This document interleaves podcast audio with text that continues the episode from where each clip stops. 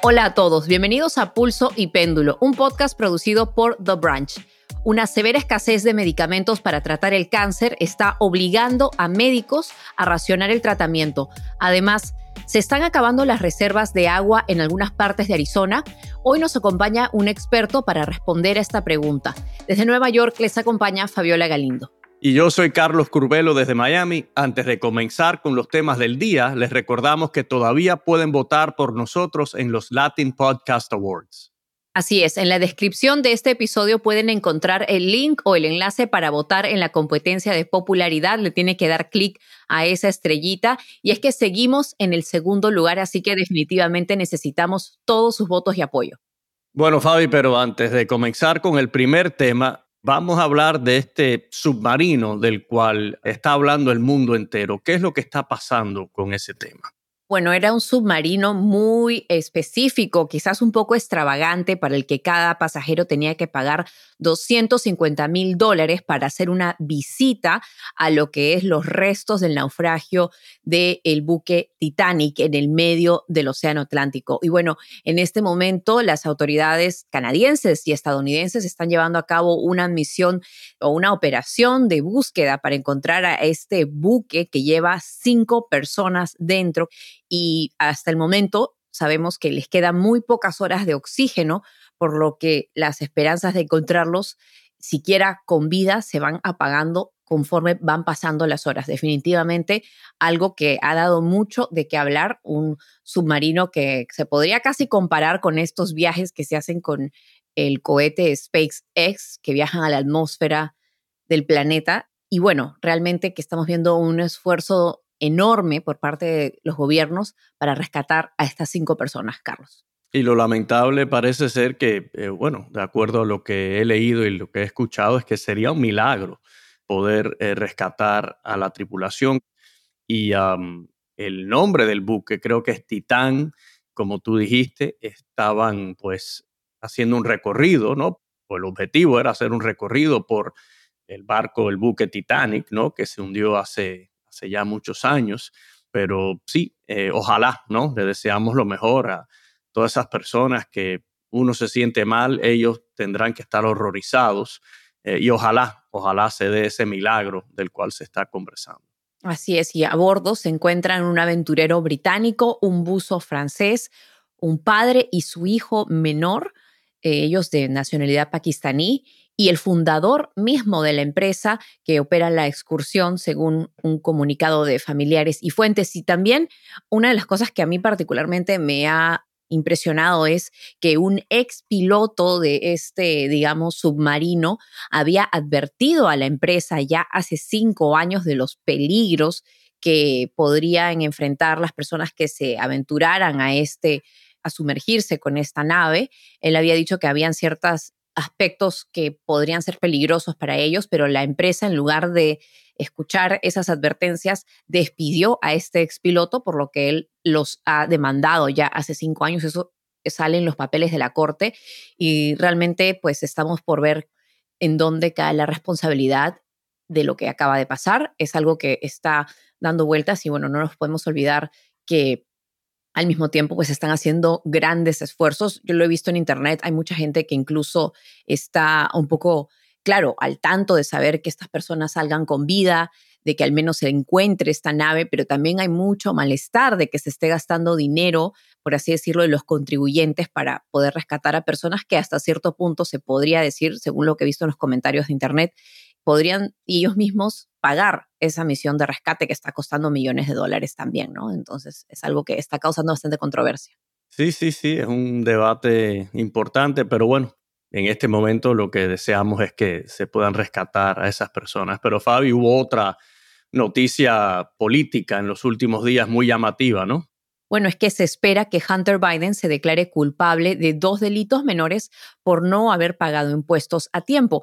Esto como parte de un acuerdo con el fiscal federal de Delaware que llevaba el caso en su contra. ¿Qué más sabemos sobre esto, Carlos? Sí, también se espera que llegue un acuerdo con fiscales por cargo de posesión ilegal de un arma como consumidor de drogas. Cuando uno está adicto a las drogas, es ilegal comprar un arma y él lo hizo. Eh, los cargos probablemente no darán lugar a pena de cárcel y tendrá posibilidad de quedar en libertad condicional. Y por supuesto, los republicanos del Congreso han dicho que seguirán investigando los negocios de Hunter Biden y los posibles vínculos entre esos negocios y el presidente Biden, específicamente durante la época cuando Joe Biden fue vicepresidente de los Estados Unidos. Fabi, yo lo que creo que esta situación es muy negativa para el país. Obviamente para Joe Biden esto es un dolor de cabeza, algo que va a tener que responder por esto en algún momento en la campaña que se aproxima. Eh, lo van a atacar por esto. Y por otra parte, yo no creo que para los que apoyan al expresidente Trump, para los ah, que están más radicalizados, esto les va a satisfacer en el sentido de que hemos escuchado en las últimas semanas, producto del el encauzamiento contra el expresidente Trump, eh, muchos en la derecha decir que la justicia en Estados Unidos no es pareja, que a Trump se le está tratando con mano dura, pero que sin embargo a Biden y a su familia eh, no eh, se le está investigando con la misma agresividad. Ya he escuchado a muchos conservadores decir que este acuerdo, que un juez todavía tiene que aprobar, pero este acuerdo al cual ha llegado el señor Hunter Biden con los fiscales federales, que en realidad le están tirando la toalla, como se dice aquí en Miami, ¿no? Que lo están tratando con mano suave, que está saliendo con las suyas, ¿no? Así que yo creo que esto va a continuar eh, dividiendo al país y socavando la confianza en nuestras instituciones. Bueno, eh, definitivamente, Carlos, este juicio básicamente, o esta investigación, quiero decir, queda resuelta ya después de más de cinco años de haberse llevado a cabo justamente bajo la tutela o el monitoreo de un fiscal nombrado por el expresidente Trump una de esas investigaciones. Y como tú ya bien decías, muchos republicanos han señalado el estándar doble que existe según ellos. Y yo te quería preguntar a ti, ¿tú crees que es una comparación justa o válida hacer este contraste entre los 37 cargos federales que se han presentado en contra del expresidente Trump por mencionar solamente un caso en su contra y hacer un contraste con el cargo que está enfrentando en este momento Hunter Biden?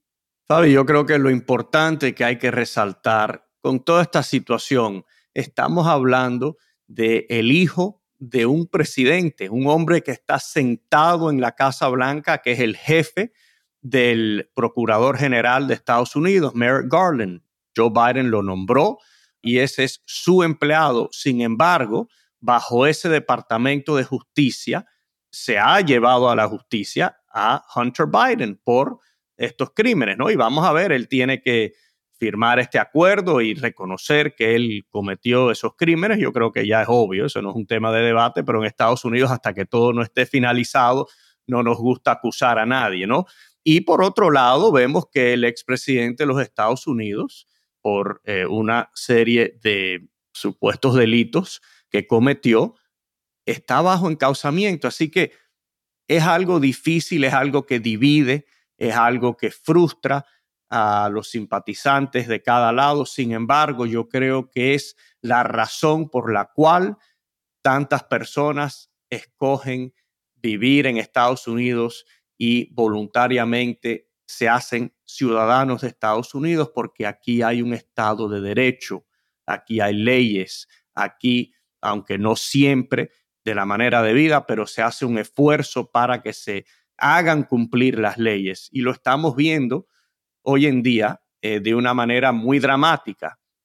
Un uh, hijo de un presidente actual va a enfrentar penalidades por crímenes que cometió y un expresidente está eh, bajo encauzamiento.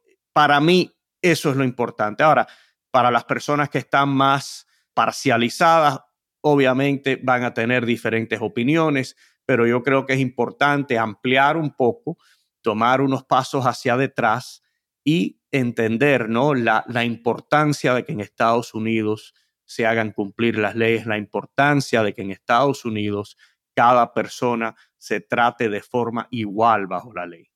Así es, y bueno, en definitiva, este juicio, si se llegaba a juicio y no a un acuerdo, como ya, ya sucedió, habría pues acaparado la atención mediática justo en los meses previos a, las, a la campaña presidencial. Ahora eso no va a ocurrir por el lado del candidato Biden, pero sabemos que todavía Trump va a enfrentar todavía muchos otros juicios o encauzamientos, así que vamos a estar muy atentos porque seguramente que este no será el final de esta saga. Ahora vamos a cambiar de tema porque últimamente el país ha estado lidiando con una escasez de todo tipo de medicamentos. Entre ellos se encuentran el cisplatino y el carboplatino, que son esenciales para la quimioterapia. La escasez es tan severa que más del 60% de los centros de cuidado oncológico no tienen suficiente carboplatino para tratar a todos sus pacientes. Como resultado, los médicos han tenido que acudir a otros medicamentos que no son tan efectivos y que tienen efectos secundarios más peligrosos. Pero Fabi, ¿cómo terminamos en esta situación? ¿Por qué no hay suficientes medicamentos? Bueno, Carlos, hay muchos motivos, muchos expertos incluso están criticando el sistema en que la industria de los medicamentos funciona, muchas veces sin reserva y hasta se puede decir que la FDA tiene poca autoridad a la hora de exigir que ciertos fabricantes de medicinas actúen de cierta forma. Lo cierto es que el problema principal radica en que una fábrica en la India tuvo que detener producción debido a problemas de calidad. En una inspección, la FDA encontró que esta fábrica pues no estaba cumpliendo con ciertos códigos de salud. También se debe a problemas de fabricación y a picos en la demanda que son realmente inesperados y a la escasez de ingredientes. La escasez comenzó en enero y desde entonces ha empeorado rápidamente. Son cientos de miles de pacientes con cáncer que están enfrentando esta escasez.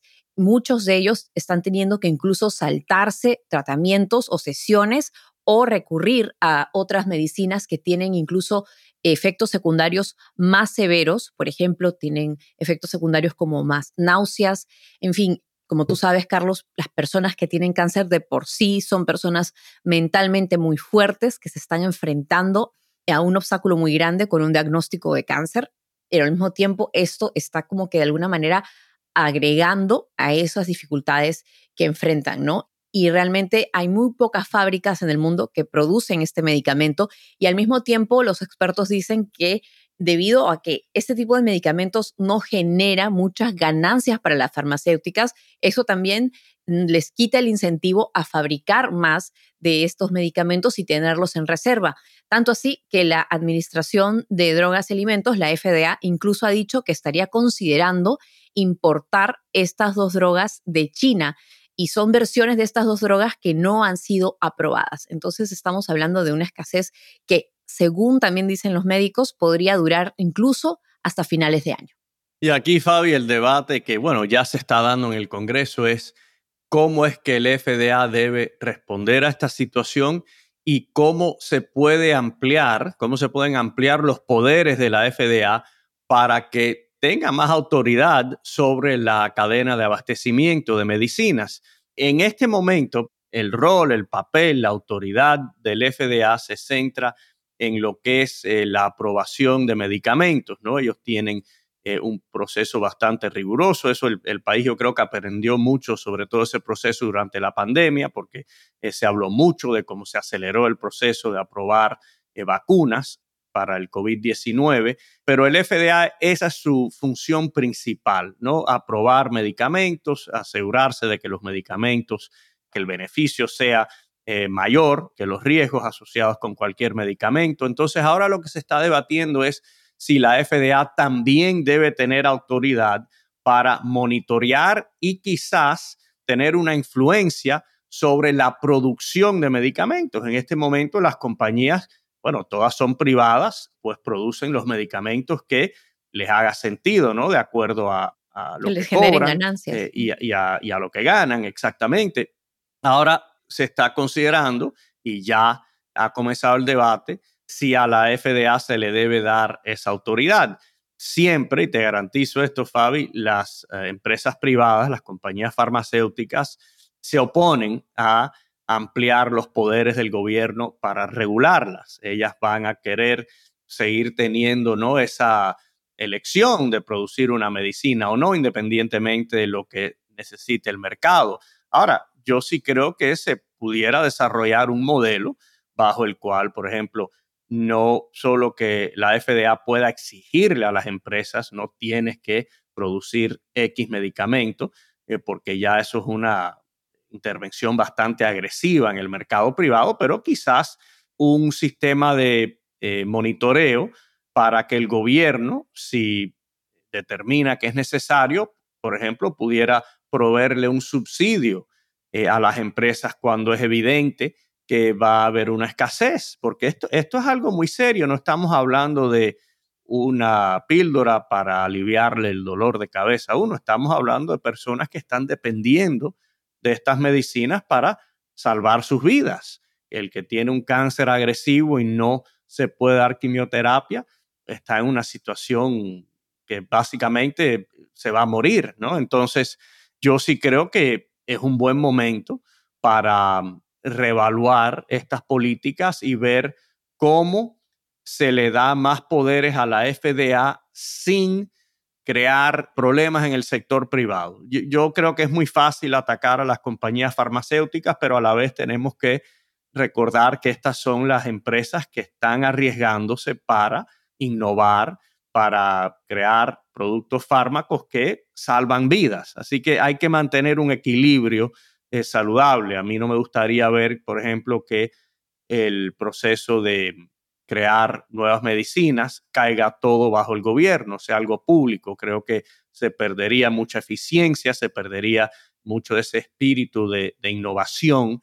que es tan fundamental en la industria farmacéutica, pero eh, a la vez tenemos que ver cómo se soluciona este problema. Y esto sucedió eh, hace par de años, eh, recuerda, con la leche de fórmula para los bebés, que también hubo escasez, ¿no?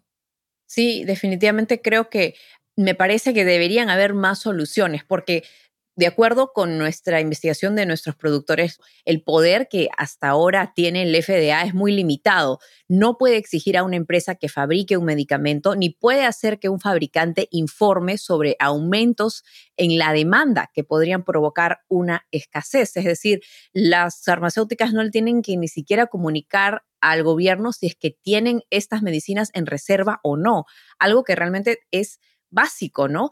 Algunas de las opciones que podrían tener es, por ejemplo, cambiar eso, que por lo menos las farmacéuticas le informen al gobierno cuando es que van a enfrentar esta escasez y de alguna manera se pueda solucionar o prever, no que simplemente coja por sorpresa a personas que dependen, su vida depende de estos medicamentos.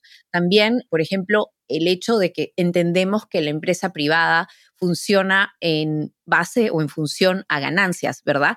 Y lo que entendemos también es de que la fabricación de estas píldoras no les está generando tantas ganancias a estas compañías.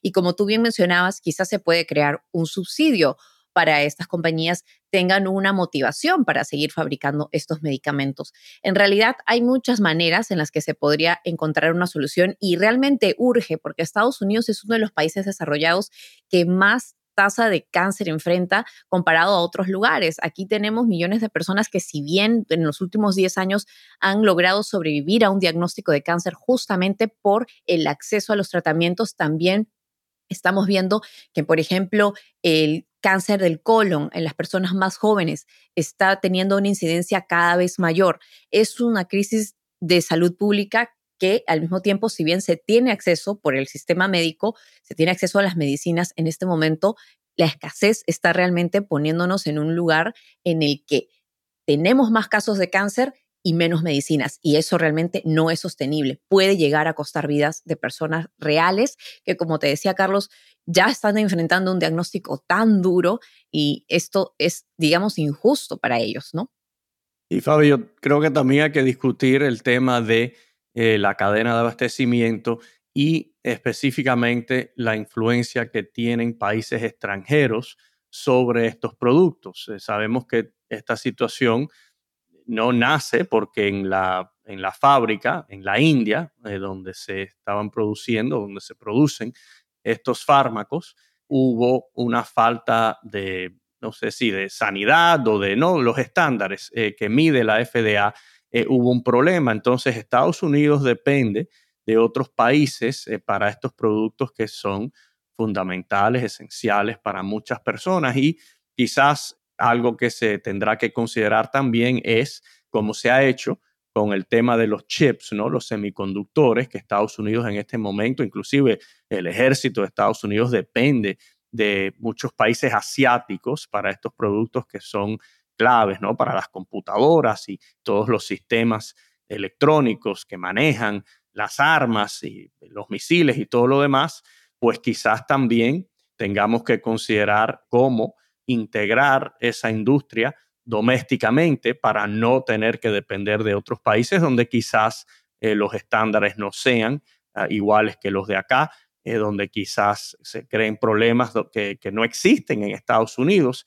Eh, así que quizás en algún momento también se debe considerar, como se hizo en el tema de los chips, crear un programa apoyado por el gobierno para que esas compañías eh, basen sus operaciones aquí en Estados Unidos y no en otros países.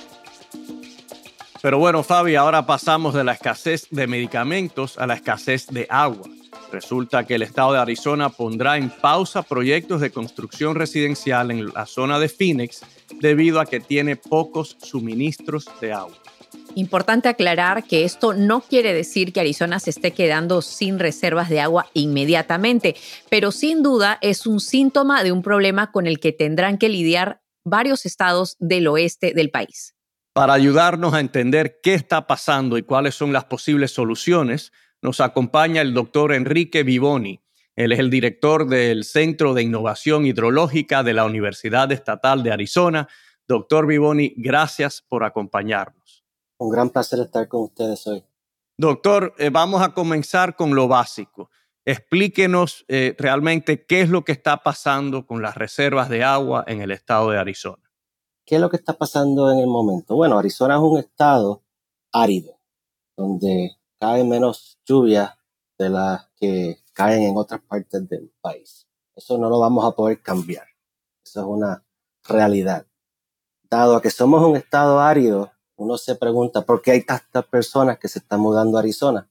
Bueno, aquí está el conflicto. El conflicto está en la cantidad de personas que quieren venir al oeste de Estados Unidos a conseguir trabajo, a hacer sus vidas con su familia, a la misma vez en una zona donde hay poca agua. Generalmente hay poca agua. La crisis actual viene de dos partes. Una parte es una sequía a largo plazo que está ocurriendo en el oeste de Estados Unidos, en lo que llamamos la cuenca del río Colorado. Esa sequía lleva casi 23 años ocurriendo. Algunos años son más lluviosos que otros, pero en general ha habido menos agua en el río Colorado de lo que normalmente hemos experimentado. Y eso tiene unos impactos directos al sector agrícola, al uso de agua municipal, al uso de agua industrial, etcétera por los reglamentos que existen a nivel federal, Arizona es el estado que primero sufre los recortes en el río Colorado si hay una escasez de agua. Entonces esa es una de las historias que está ocurriendo en el momento. Problema número dos. Aquí tenemos una ciudad que está creciendo precipitadamente, en la cual tenemos una dependencia en las aguas subterráneas. Y estas aguas subterráneas son finitas no se renuevan, no durarán para siempre. Hay que ser juiciosos en el uso de las aguas subterráneas. Y aquí el Estado ha tomado una decisión muy sabia de implementar los reglamentos que ya existen, que estaban codificados en ley, para que no se pueda continuar desarrollando en esas áreas donde exclusivamente van a usar aguas subterráneas. Imagínense lo que crea el caos en los medios cuando hay dos temas del agua más o menos relacionados ocurriendo simultáneamente. Crea un pánico, un pánico que necesitamos empezar a explicar para que las personas entiendan que la situación de agua en Arizona no es tan desesperada como aparenta ser. Doctor Vivoni, también le quisiera preguntar por qué es que este problema se está presentando específicamente en la localidad de Río Verde Foothills. Sí, entendemos un poco que Phoenix es una ciudad metropolitana, así como las grandes ciudades de Estados Unidos, que tiene varios municipios, siendo la Phoenix la capital, pero hay otros municipios, Mesa, Scottsdale, Gilbert. También existen dentro del área metropolitana asentamientos humanos que no están incorporados a ningún municipio. Y ese es el caso de Río Verde Foothills. Es un poblado, no es un municipio. Se llama Río Verde, pero por ahí no pasa un río que sea verde, bueno, directamente. Y se establece ese poblado con una falta de planeación de la distribución de agua potable. Ellos están relativamente cerca a Scottsdale y por muchos años el municipio de Scottsdale les ha proveído agua como parte de su suministro municipal. Resulta que en condiciones de sequía, cada municipio empieza a ver su portfolio de agua y a tomar decisiones que son sabias. Y esta comunidad no es parte de su municipio. Y aquí se crea el conflicto. ¿Cómo es posible que estas personas que invirtieron en estas viviendas y tienen un préstamo de 30 años que pagar, de momento no tienen agua asegurada? Recientemente la gobernadora de Arizona ha firmado un acuerdo que empieza a proveerles de nuevo a esta comunidad un suministro de agua segura. Pero esto va a pasar en muchas partes de Estados Unidos, cuando localidades pequeñas que no tienen seguridad hídrica se enfrenten a procesos de sequía, pues van a haber estos pequeños conflictos que se tienen que resolver ya sea en las cortes o por medio de la legislatura para asegurar que esas inversiones a largo plazo puedan continuar. Doctor, eh, vamos a hablar de la propuesta para traer agua desalada del mar de Cortés en México y, cuán factible sería esa solución. Pero antes quiero hacerle una pregunta que quizás sea ignorante, pero en Estados Unidos tenemos eh, oleoductos, gasoductos, fácilmente transportamos eh, petróleo a través de todo el país. ¿Por qué no existe una red eh, de acueductos? Por ejemplo, aquí donde vivo yo en el sur de la Florida, hay un acueducto que alimenta a todos los callos de la Florida. Si uno se fija bien cuando va manejando ¿no? por esa bella ruta, hay una tubería que es el agua potable que viene desde un pozo aquí en Miami y llega hasta Cayo Hueso. ¿Por qué es que en Estados Unidos no hay un sistema de distribución de agua? Porque, por ejemplo, aquí en el sur de la Florida hay épocas del año donde hay exceso de agua y sería una buena oportunidad para proveerle esa agua eh, a otras partes del país, como está experimentando ahora Arizona, como sabemos que California ha experimentado en años pasados, este año no. Pero eh, explíquenos un poco sobre eso para la persona promedio como yo, eh, que no entiende bien cómo es que tenemos la posibilidad de transportar petróleo, pero no el agua, que es mucho más importante. Excelente pregunta. Y de hecho, nos preguntamos todos por qué no existen estos sistemas. Los sistemas de distribución de agua sí existen. Tú mencionas un caso, aquí en el oeste tenemos unos acueductos que tienen mil kilómetros de distancia. Nos traen agua de Río Colorado hacia Los Ángeles, de Río Colorado hacia el centro de Arizona. Mover agua es costoso. Es costoso en términos de energía, igual con el petróleo. ¿Y cuál es la gran diferencia entre el agua y el petróleo? Pues el costo. El petróleo, ¿a cuánto están ustedes Mucho más lucrativo transportar petróleo que agua. sí. Ya aquí el agua es relativamente barata, casi gratis especialmente en el uso del sector agrícola. Claro, para tener seguridad de los alimentos como nación. Es importante. Sin embargo, hasta que el agua no tenga un precio más elevado, no van a surgir las ideas como plantas desaladoras que existen en algunas localidades, pero no tenemos sistemas de desalación de agua en la costa que transporten agua hacia el interior del país grandes distancias. Se está comentando y se ha pensado por varias décadas hacer una desaladora en México, en el estado de Sonora, en un poblado costero que se llama Puerto Peñasco. Claro, aquí estamos hablando de dos países con sus diferentes reglamentos de agua que tienen tratados de intercambio de agua, ahora teniendo que tener unos acuerdos que envuelven al sector privado, porque ningún país tiene el financiamiento directo para financiar la desaladora y el sistema de bombeo más el acueducto para mudar esta agua cientos de millas garantizados por 100 años para que el sector privado pueda recuperar su inversión. Imagínense, es difícil en un solo país, ahora vamos a tratar de involucrar a dos países diferentes. Creo que ya ha contestado la pregunta, pero entonces usted cree que realmente esta idea de traer agua desalada del mar de Cortés de México es algo factible? Técnicamente factible, costoso, elevaría el precio del agua, claro, y eso va a tener repercusiones en todo el sistema, porque si ahora el agua que viene de una fuente cuesta 10 veces más de lo que cuesta de otra fuente, ya ustedes se pueden imaginar la dinámica en los mercados de agua que existen en ese intercambio y el uso del agua de diferentes fuentes de diferentes costos. Técnicamente factible, políticamente complicado. Y bueno, usted mencionaba también el crecimiento en la población de Arizona y quisiera yo preguntarle, ¿usted cree que es algo que debería continuar? Es decir, que la gente debe considerar este problema del agua antes de mudarse a Arizona o eh, todavía hay espacio para encontrar soluciones y la gente debería seguir buscando trabajo y buscar hacer una vida en ese estado? Bueno, yo pienso que las personas se mudan por un sinnúmero de razones multidimensionales y quizás el agua no es ni, ni una de las principales razones para cual uno se muda de un lugar a otro. Yo me mudé de Puerto Rico y no fue por el agua. Había suficiente agua en Puerto Rico.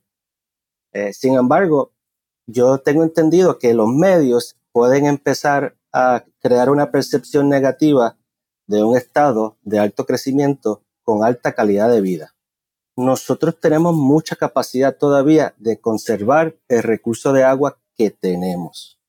De hecho, hemos experimentado una explosión de la población y hemos disminuido a través del tiempo el uso per cápita por persona del agua. O sea que hemos sido más eficientes al paso del tiempo. Yo creo que como Estado tenemos la habilidad de atraer industrias nuevas, nuevas fuentes de, ingresos, nuevas corporaciones, nuevos negocios y con ello van a venir nuevas personas.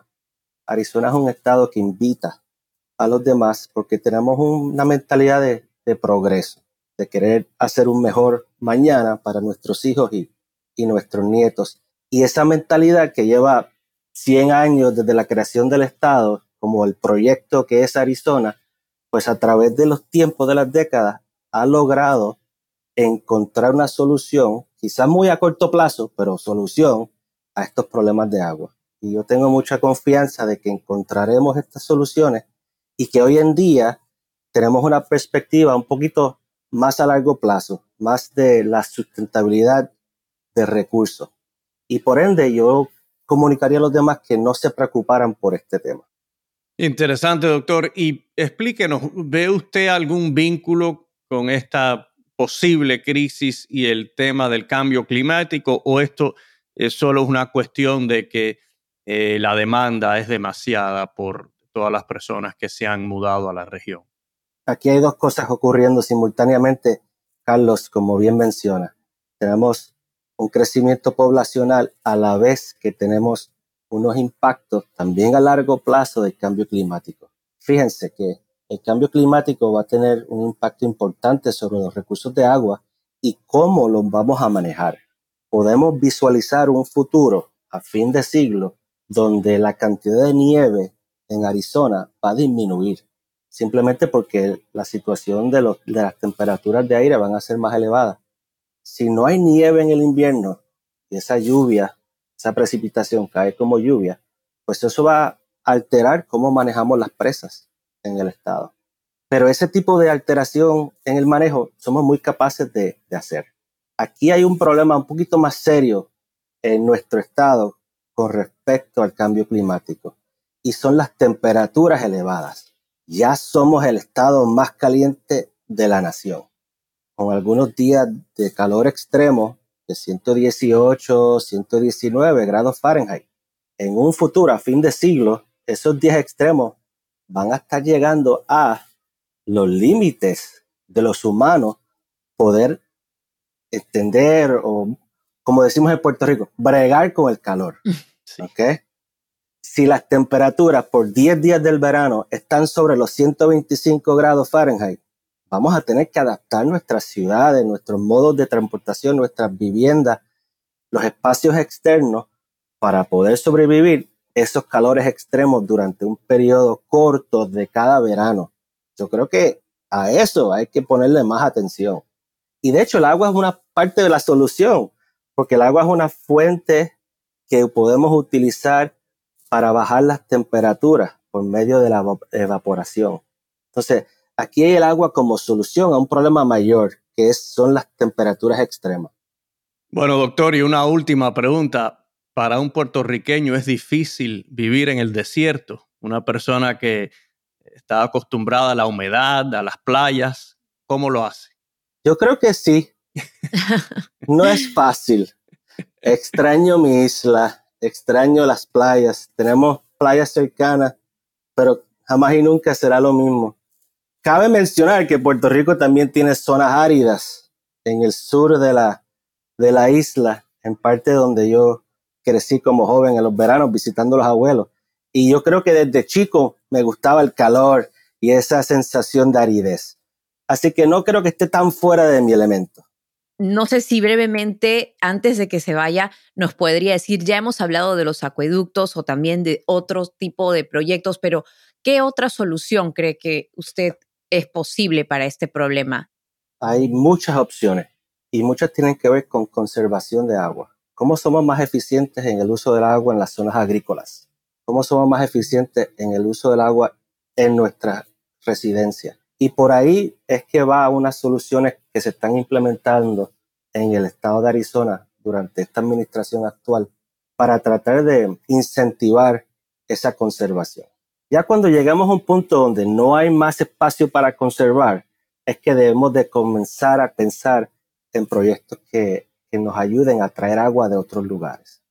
Doctor Enrique Vivoni, director del Centro de Innovación Hidrológica de la Universidad Estatal de Arizona. Y bueno, ahora sí le queremos agradecer una vez más. Gracias a ustedes por la invitación. Que tengan bonito día. Gracias. Y antes de cerrar el programa de hoy, queríamos mencionar brevemente otra historia relacionada al cambio climático. Un grupo de jóvenes está demandando al estado de Montana por no hacer lo suficiente para proteger su salud. Sí, Fabi, la constitución de Montana tiene una cláusula que dice que sus ciudadanos tienen derecho a vivir en un ambiente limpio y sano. Y es precisamente el argumento que están utilizando los demandantes. Y Fabi, muchos eh, de los grandes cambios en políticas, ¿no? Estamos hablando de, los cambios que transforman a las sociedades, comienzan en las cortes. Eh, por ejemplo, eh, aquí en Estados Unidos se eliminó la segregación racial por un caso en las cortes. sabemos que recientemente el matrimonio entre personas homosexuales se legalizó por una demanda que se presentó eh, ante las cortes. Y está el, ¿no? el, famosísimo caso eh, de las compañías tabacaleras que tuvieron que hacer un finiquito histórico para pagar ¿no? por tantos años de, las personas fumando sin estar al tanto de, de los riesgos asociados con, con esa actividad. Así que esta demanda hay que vigilarla.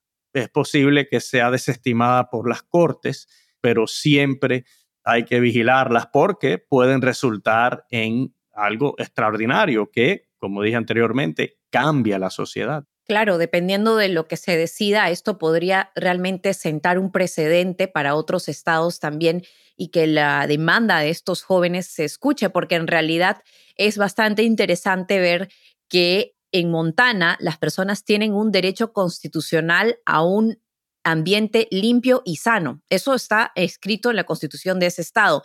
Y realmente es interesante ver también cómo hay un contraste muy grande en la economía de ese estado, en el que se ve que la industria de carbón paga mucho más que otros trabajos, pero al mismo tiempo es un estado tan bello donde hay parques nacionales eh, naturales que también traen mucho dinero en cuanto a turismo, en cuanto a atracciones turísticas. Entonces hay que ver porque estos son ambos lados que realmente representan fuerzas muy importantes a nivel económico también, ¿no? Y es interesante ver que son jóvenes también los que están haciendo esta demanda, son personas que están mirando a un futuro que como ya decías, Carlos, pues el veredicto en este caso seguramente no será el fin de esta batalla legal, según una reportera, Amanda Egger, periodista ambiental del Montana Free Press, ella dice que cree que no hay cuestionamientos de que habrá una apelación ante la Corte Suprema de Montana. Así que muy interesante cómo hay personas que están luchando por el derecho a vivir en un planeta limpio, sin contaminación y que se garantice que van a tener aire limpio, agua limpia, ¿no? Claro, y Fabi, la queja específica del grupo es que el gobierno estatal está violando los derechos constitucionales de todas las personas en Montana al apoyar a la industria petrolera con subsidios y con otros tipos de políticas que nada le dan la oportunidad a esa industria de prosperar en ese estado. Eh, Montana es eh, el estado que tiene la reserva de carbón más grande de todo Estados Unidos. Así que está claro que la industria es muy importante en Montana. Hay personas, miles y miles de personas que dependen de ella, trabajan en esa industria. Así que es un, debate y un tema de, mucha tensión, pero puede tener grandes repercusiones. Así que lo vamos a seguir eh, muy de cerca aquí en Pulso y Péndulo. Así es, y así llegamos al final de este episodio. Gracias por acompañarnos una vez más y no se olviden de votar por nosotros en los Latin Podcast Awards. Les recordamos que pueden entrar al link o al enlace que está más abajo en la descripción. Y además de votar, les pedimos que se suscriban a nuestro canal de YouTube y a seguirnos en Spotify, Apple Podcasts o en la aplicación que más les guste. Estamos aquí haciendo este trabajo por ustedes eh, les pedimos que lo comparta con sus familiares, con sus amigos, para que la familia de Pulso y Péndulo pueda seguir creciendo. Saludos y hasta pronto. Pulso y Péndulo es un podcast producido por The Branch. Mónica Spitti es nuestra productora ejecutiva, Yesenia Moreno y Lucy Cabrera son nuestras productoras asociadas y Maxi Frini es nuestro editor y diseñador de sonido.